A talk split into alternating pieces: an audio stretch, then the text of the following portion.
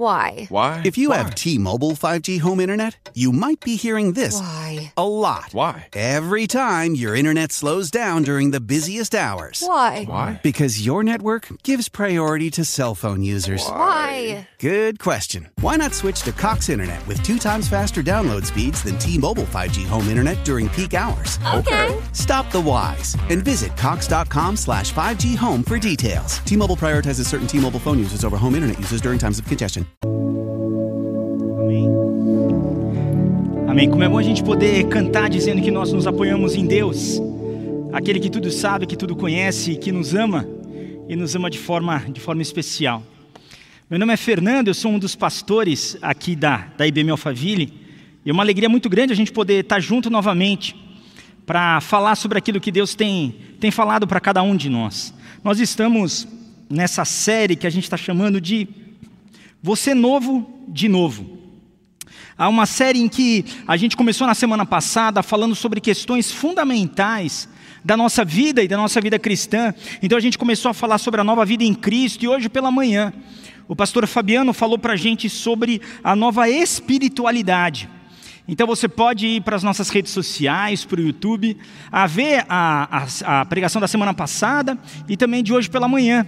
E hoje a gente vai falar sobre a questão da comunidade, dessa questão da comunidade. Como é que é essa questão da comunidade ah, na nossa vida? E a primeira coisa que eu queria falar, para a gente falar sobre a questão da comunidade, é a importância dos relacionamentos. E por quê? Que os relacionamentos eles são assim tão importantes na nossa vida. A verdade é que quando Deus nos fez, Ele fez a, a humanidade, Ele nos fez a sua imagem e semelhança. Essa questão de sermos feitos à imagem e semelhança é algo que já foi discutido muitas vezes por muitas pessoas diferentes. E isso tem várias características que mostram quem nós somos. Mas uma das questões mais importantes e básicas de nós termos sido feitos à imagem e semelhança de Deus é olhar para o nosso Deus como a Trindade. Há o nosso Deus, assim, o nosso Deus, como ele é um Deus em três pessoas, o Pai, o Filho e o Espírito, eles vivem em perfeita comunhão sempre, eternamente. Então, toda a eternidade para trás e toda a eternidade para frente do nosso tempo hoje. Um Deus em três pessoas vivem em amor perfeito, em amor pleno, em comunidade. E quando nós fomos feitos à sua imagem e semelhança, nós fomos feitos para nós participarmos desta comunidade. Nós fomos feitos por Deus, tanto homens quanto mulheres, para vivermos em comunhão com esse Deus. Tanto que é verdade que quando a gente vê na criação, e Deus ele vai fazendo a criação, ao final de cada dia ele sempre diz: é bom, é bom, foi bom, foi muito bom. E o primeiro momento em que Deus diz que não é bom, é quando ele olha para o homem e diz: não é bom que o homem esteja só. Então nunca foi do plano de Deus que nós estivéssemos sozinhos, porque Ele mesmo não está sozinho. Aquele que podia ser somente Ele, não é. Ele é uma comunidade. Ele é uma comunhão e uma comunhão eterna. Então, faz parte da nossa natureza, da nossa natureza como seres humanos, sermos seres relacionais e vivermos em comunidade. A 1 João, o apóstolo João, em sua primeira carta, no capítulo 1, versículo 2, e 3, 2 a 4, ele diz o seguinte: Aquele que é a vida nos foi revelado e nós o vimos. Agora testemunhamos e lhes proclamamos que Ele é a vida eterna. Ele estava com o Pai e nos foi revelado. Anunciamos-lhes aquilo que nós mesmos vimos e ouvimos, para que tenham comunhão conosco. E nossa comunhão é com o Pai e seu Filho Jesus Cristo. Escrevemos estas coisas para vocês participarem plenamente de nossa alegria. Então aqui o apóstolo João deixa muito claro que tudo isso foi feito para que nós participarmos da comunhão com o Pai a comunhão com o Filho, a comunhão com o Espírito e a comunhão com o próprio João e a comunhão da igreja. É exatamente por isso, por causa dessa questão da forma como nós fomos feitos por Deus, é que o ser humano e cada um de nós temos tanto medo da rejeição. Por causa disso, muitos de nós fazemos coisas que talvez a gente não goste muito, mas eu faço para quê? Para ser aceito pelo outro. Isso é tão verdade, e foi tão verdade quando eu fui adolescente, mas não somente quanto adolescente. Muitas vezes você pode se pegar fazendo algumas coisas que você não concorda muito, mas aquele grupo, aquele grupo de pessoas está fazendo, e para eu ser aceito por eles, eu acabo fazendo isso. E olhando nesse aspecto e vendo exatamente como nós funcionamos, eu gostaria de trazer um pouco para a gente a questão de como que a nossa atualidade pensa sobre a verdade. É muito interessante a gente estar tá no meio desse monte de informação, desinformação, o que é, o que não é, fake news, esse mundo de coisa aqui. E com certeza tem alguma coisa que você olha e vê uma outra pessoa falando e você fala, cara, como é que esse cara pode pensar nisso? Eu não sei se vocês já viram aquele seriado, é um, na verdade não é bem um seriado, é um documentário, se pode dizer assim, no Netflix sobre os terraplanistas. Eu olho aquilo e falo, cara, como pode uma pessoa realmente falar sobre isso? Mas a verdade é que hoje a verdade depende do grupo que você está. Depende do seu grupo de amigos, do seu grupo de relacionamentos. E se o seu grupo fala sobre aquilo e você se envolve quanto, é, quanto aquilo, você realmente acaba acreditando que aquilo é verdade. E a gente fica nessa desinformação, literalmente, dentro de tudo isso. Existe uma pesquisa chamada Elderman Trust Barometer, que fala sobre ele mede a confiança das pessoas nas instituições e nas lideranças do mundo. E no ano passado, na verdade, teve. É, acabou de sair 21 também, mas a gente tinha os números do ano passado. E Vários brasileiros diziam que líderes da sociedade não são confiáveis para enfrentar os desafios atuais. E daí eles vão colocando quem são as pessoas que eles mais confiam. E as pessoas que eles mais confiam eram os cientistas. 85% achava que os cientistas ele eram pessoas confiáveis para enfrentar as dificuldades do mundo atual. O próximo eram pessoas da minha comunidade local, era 66%. Depois, cidadãos do meu, do meu país, 58, 56 os CEOs, 51 jornalistas, 42 os líderes religiosos, 37 os mais ricos e 33 quem eram os últimos? Líderes do governo. É isso mesmo. Mas qual que é a grande questão?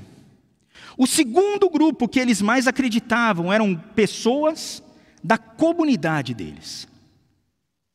Então, a pessoa ela acredita que o amigo dele sabe a verdade e fala a verdade. Pai, minha filha chegou outro dia e falou: Você viu isso? Eu falei, onde você viu isso? Ah, no Instagram. Meu amigo me disse. Os meus amigos falaram. Então você percebe a importância que hoje nós temos em relação à nossa comunidade, quão importante isso é, e quão importante a comunidade em que nós estamos, ela molda o nosso pensamento. E como é importante a gente entender isso. Então, olhando para essa questão da importância da comunidade, vendo primeiro como nós somos feitos, quem Deus é e a importância hoje dos nossos dias que é dado para isso, eu gostaria de ler um texto de Efésios, no capítulo 4. A gente vai ler alguns versículos, do versículo 1 até o versículo 7, depois do 11 até o 16.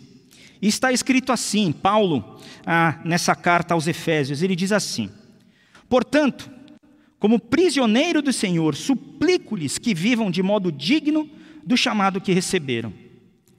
Sejam sempre humildes e amáveis, tolerando pacientemente uns aos outros em amor. Façam todo o possível para se manterem unidos no espírito, ligados pelo vínculo da paz.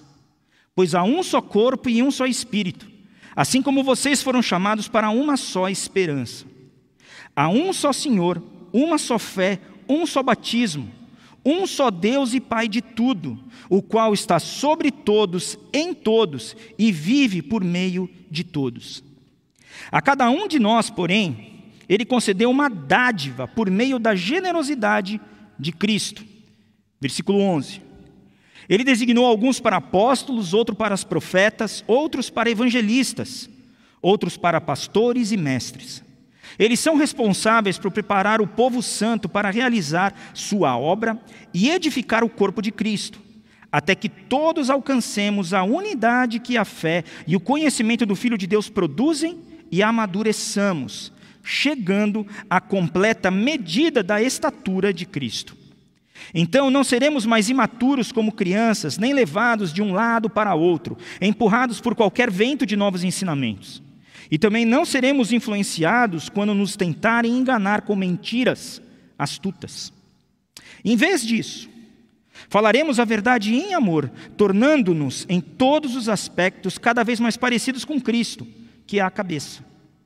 Ele faz que todo o corpo se encaixe perfeitamente e cada parte, ao cumprir sua função específica, ajuda os demais a crescer, para que todo o corpo se desenvolva e seja saudável em amor. Primeira coisa que eu queria ver e olhar para esse texto é a questão de nós incorporarmos na nossa vida a humildade, a paciência e a tolerância. E Paulo, ele chega e ele diz: Olha, eu suplico ele não somente pede, ele não somente fala, ele não somente dá um conselho para você e para mim, não. Ele fala: olha, eu suplico. É algo extremamente importante que vocês sejam sempre humildes e amáveis. Então a primeira questão é a questão da humildade.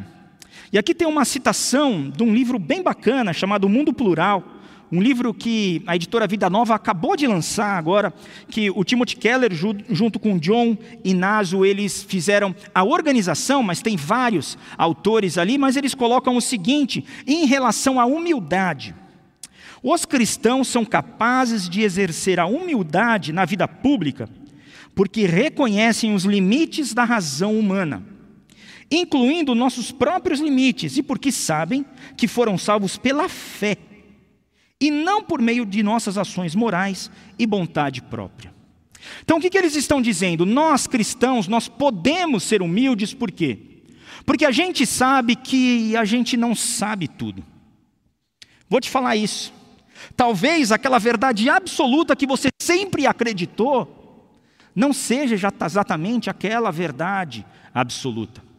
Talvez a diferença que você tenha em relação ao seu colega de trabalho ou ao seu amigo que senta aí do seu lado, talvez essa diferença não seja tão grande assim e pode ser que você esteja errado e não o outro. Mas a verdade é que nós não fomos salvos pelo que nós fizemos. Você não foi salvo e escolhido e resgatado por Cristo porque você fez alguma coisa melhor que a pessoa do lado. Não. Você e eu fomos salvos pela graça dele, pelo amor dele. E quando eu entendo isso, eu olho e falo: que grande diferença eu tenho em relação à pessoa do lado. Vocês lembram da parábola do filho pródigo? Quando o mais novo volta, o pai aceita, e o mais velho chega, pergunta para um dos servos ali e fala: Que festa é essa que está acontecendo? O que está acontecendo aí? Daí o servo chega e fala: ah, o seu pai está dando uma festa porque o teu filho, o teu irmão mais novo voltou. E ele fica indignado porque ele realmente acreditava que ele era superior ao irmão dele. Ele chega para o pai dele e fala o seguinte: esse seu filho, que gastou todo o dinheiro com prostitutas, eu nunca faria isso. O que, que ele estava dizendo? Eu sou muito superior a ele. Mas era. A verdade é que quando eu não consigo ser humilde com a pessoa do meu lado, eu estou dizendo eu sou superior a ele. Mas sou? Pega uma pessoa que é totalmente diferente de você, que acredita em coisas totalmente diferentes de você. Por que, que você merece a Cristo e ela não? Por quê? O que você fez de diferente? A verdade é que quando nós entendemos que nada, nada fizemos para que Deus nos escolhesse, isso iguala todo mundo. E mostra para mim e para você: olha, eu posso ser humilde, porque na verdade eu não conquistei nada. Eu posso porque tudo que eu tenho é dádiva de Deus.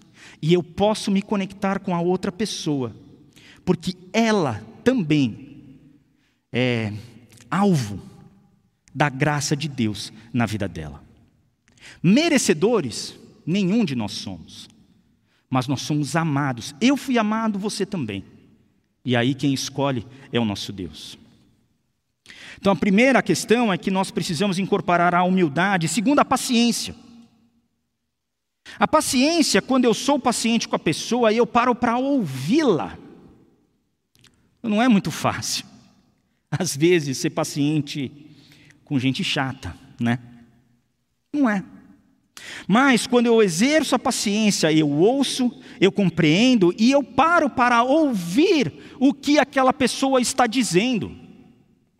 Às vezes tem algumas coisas que o outro fala e, e aquilo fecha a nossa cabeça e a gente nem para para ouvir o que aquela pessoa tinha a dizer. Talvez o que ela está dizendo é melhor do que você sabe. Pode ser.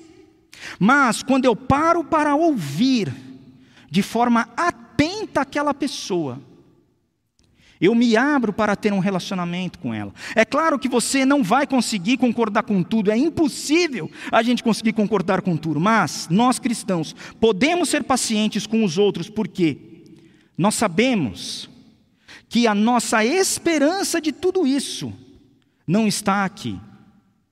Nós sabemos que essa história vai acabar e que Cristo é vencedor de tudo isso. Então nós podemos fazer isso. E o terceiro ponto aqui é que nós podemos ser tolerantes. E ser tolerante quer dizer eu suportar as crenças e práticas das quais eu talvez não concorde muito. Não quer dizer que eu tenho que aceitar tudo isso, não. Mas a gente pode fazer, como a gente vem falando muitas vezes, é eu eu amar a pessoa, mas não amar o pecado. É eu conseguir separar a pessoa daquilo que ela faz, mas como que eu consigo me conectar com isso? Como que eu consigo fazer isso a ela? E nós podemos demonstrar tolerância com os outros, porque o nosso amor flui do amor de Deus. Eu posso ser tolerante com uma pessoa, mesmo que eu não concorde com ela. Por quê? Porque o meu amor, ele está fincado em Cristo, está fincado em Deus. E lá a gente tem a nossa fonte. Segundo ponto é que eu posso me conectar, me conectar com a pessoa naquilo que é comum, naquilo que a gente concorda e não no que nos separa, e não nas diferenças. O versículo 3 diz: Façam todo o possível para se manterem unidos no espírito, ligados pelo vínculo da paz, pois há um só corpo e um só espírito, assim como vocês foram chamados para uma só esperança. Ele fala sobre essa questão do vínculo da paz. A forma como você fala com a outra pessoa é praticamente tão importante quanto o conteúdo. A forma que você fala. E ele diz: olha, tenha todo o esforço para você ter paz com ele. Agora, naquilo que é fundamental, naquilo que você não concorda com a pessoa, mas é algo fundamental, ali realmente talvez você tenha que falar, você tenha que ter um certo conflito ali com a pessoa, mas cada um de nós precisamos, aprender em quais lutas a gente vai entrar. Pergunte para você mesmo: é essencial isso que a gente está falando? É essencial isso? É, vai valer a pena eu entrar nessa discussão? Será que eu estou entrando na discussão simplesmente para ganhar? para eu ter razão e eu ganhar? Não. Preciso entender que há só um corpo, a igreja é uma só, há um só Espírito dado por Deus, o Espírito Santo habita em todos nós e todos nós temos a mesma esperança. E para isso eu também preciso me lembrar que todos nós somos chamados para uma esperança eterna. Que nós não temos uma cidade duradoura aqui na terra, é o que diz Hebreus 13, 14. Nós não devemos depositar toda a nossa confiança nos governos terrenos, é o que diz Salmo 146, 3. E, embora todos nós sejamos chamados para amar o nosso próximo, a nossa verdadeira cidadania está no céu. É o que diz Filipenses 3, 20. Então, aonde der, aonde você puder, aonde que você conseguir, tenha vínculo da paz e converse com a pessoa naquilo que vocês se conectam. Daí a gente consegue trabalhar e a gente consegue batalhar para a questão do vínculo da paz. O próximo ponto que o apóstolo Paulo nos ensina aqui é para que a gente possa trabalhar para o crescimento da comunidade. Ele fala: olha, Deus estabeleceu alguns para apóstolos, outros para profetas, outros para evangelistas, outros pastores e outros mestres. Para quê? Para que quando você usa aquilo que você recebeu de Deus, para o benefício de todos, todos nós crescemos. Nós, como igreja de Cristo, nós recebemos uma missão, a missão dele foi dada para cada um de nós. Mas vocês sabem que muitas vezes eu me sentia muito cobrado, porque eu não conseguia fazer tudo. Eu não conseguia ir junto com o Beto no Cozinha Generosa e também ajudar na Cristolândia. E eu também não conseguia estar junto com o Fabiano nos jovens e junto com o Mateus nos adolescentes, pré-adolescentes. E daí eu me cobrava também porque eu não conseguia dar aula para as crianças. Mas daí, como é que eu ia fazer os aconselhamentos e eu ia olhar e eu falei: não dá. Mas a verdade é que a missão de Deus ela foi dada para quem? Foi para o Fernando? Ou foi para a comunidade? Foi para a igreja. Foi para todos nós. Então, quando você faz aquilo que Deus tem dado para você, quando você faz aquilo que Deus tem dado para você, quando você pega o que Deus te deu e usa para o benefício do corpo e da comunidade, sabe o que, que acontece?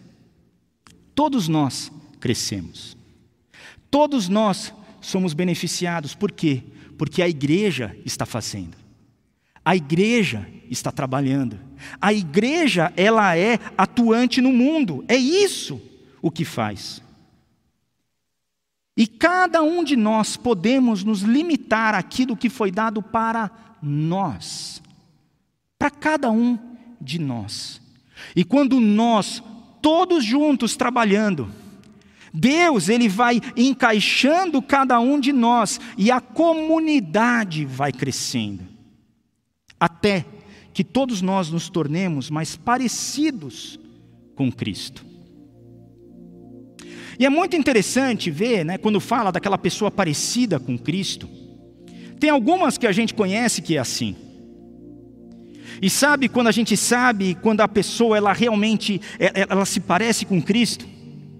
Quando ela tem alguma reação e você olha para ela e diz assim: "Como é que você fez isso?"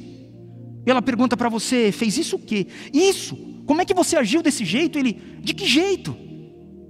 "Desse jeito." Eu quero agir desse jeito como você fez. Ele, não, mas tem outra forma de agir? Como é que você conseguiu não brigar com seu filho, com a sua esposa, com o cara que te deu uma fechada? Como é que você conseguiu não desejar a coisa do outro? Como é que você conseguiu, dentro dessa luta que você tem, ter uma atitude como essa? Ele fala: Eu não sei. Foi assim que eu aprendi. Foi assim que o Espírito trabalhou na minha vida e me transformou. Por quê? Porque não dá para sermos adestrados. A vida cristã é muito mais do que uma lista de regras. Não dá para você chegar e falar o seguinte: ah, legal, o Fernando falou isso para mim, então, para eu conseguir estar junto com aquela pessoa, ter paz dentro da comunidade, eu preciso fazer isso, isso, isso, isso e isso. E você vai com aquele script na mão, você memoriza, até que a pessoa fala uma coisa que você não gosta. E daí que acontece? Você sai. você sai do rumo, você sai do prumo. Não dá para racionalizar tudo e ficar com a máscara na mão. Não tem como. Só dá para viver desta forma quando realmente Cristo cresce em nós. Só dá para viver bem em comunidade quando a mudança, a alteração vem daqui de dentro. Quando eu abro mão da minha natureza humana e deixo com que o Espírito de Deus domine de forma sobrenatural a minha vida. A gente está falando de vida em comunidade. Para ser verdade essa questão da vida em comunidade, a gente precisa se lembrar que todos nós fomos capacitados por Deus para o benefício da comunidade, para o benefício da igreja, para o benefício do outro. Durante muito tempo, ficavam me ensinando uma questão do que, que era dom, do que era talento. Ah, se você recebeu é dom, se você nasceu com aquilo é talento. E para mim não fazia nenhum sentido aquilo. Na verdade, eu entendi o seguinte, que se eu recebi depois de velho ou se nasci com aquilo, quem que me deu? Não foi Deus do mesmo jeito? Agora, quando você usa aquilo que Deus te deu em benefício da igreja, isso é dom. E o Espírito vai te capacitar para você fazer isso. Todos nós recebemos, todos nós temos isso. Nós podemos fazer o melhor que temos para o benefício do outro, para o benefício principalmente da família da fé. Assim, todo o corpo cresce e todos nós caminhamos para chegarmos até a estatura de Cristo. Segundo ponto, faça todo o possível para você viver em paz. A gente falou de ser humilde, paciente e tolerante. Pergunte: vale a pena você entrar naquela briga? Vale a pena? O que realmente é essencial? Eu consigo viver em paz, deixe com que Cristo seja a sua paz. Eu preciso me lembrar que Deus ama a sua igreja. Jesus Cristo não veio morrer só por mim, só por você. Ele veio viver, morrer e ressuscitar e resgatar a sua igreja, a sua comunidade, a comunidade de amor. Terceiro ponto é que proteja a comunidade da igreja. Proteja a comunidade da igreja. Olha o que diz Provérbios 6, 16 a 19. Há seis coisas que o Senhor odeia, ou melhor, sete coisas que ele considera detestáveis: olhos arrogantes, língua mentirosa, mãos que matam o inocente, coração que trama a maldade, pés que se apressam em fazer o mal, testemunha falsa que diz mentiras e aqueles que semeiam desentendimento entre os irmãos. Então, quando você fala mal da comunidade da igreja, quando você não trabalha para a unidade da comunidade da igreja, sabe o que Deus está dizendo para você e para mim, para cada um de nós? Que Ele detesta isso. Por quê? Porque a comunidade sempre vai ser mais importante do que somente uma pessoa. Eu sei isso muito claro. A igreja não é nossa, da liderança da igreja. Essa igreja não é do pastor Sidney. Não é. Esta igreja é de Cristo, como toda a igreja dele. Ele nos colocou debaixo da liderança e do cuidado e do pastoreio do pastor Sidney. Ele dividiu esse pastoreio com a equipe pastoral, que divide o pastoreio com alguns líderes de grupo. Mas, sempre precisamos nos lembrar que esta igreja é de Cristo, que a igreja é a noiva de Cristo, a igreja é dele e não nossa. Então, proteja a igreja, não a IBMA, não a IBM Alphaville, mas a igreja de Cristo. E o último ponto é que é possível ser muito feliz na comunidade. É possível na igreja termos relacionamentos muito ah, profundos na comunidade. É possível amar e ser amado. É possível. É possível viver na verdade. É possível eu tirar minhas máscaras e viver como eu sou. É possível você compartilhar algo e receber algo. É possível você ser amigo e ter amigos. É possível você servir e ser servido. É possível você abençoar e ser abençoado. É possível você dar liberdade para as outras pessoas e assim também receber liberdade. A comunidade que Deus instituiu para cada um de nós, a igreja, é um local em que a gente pode ter paz.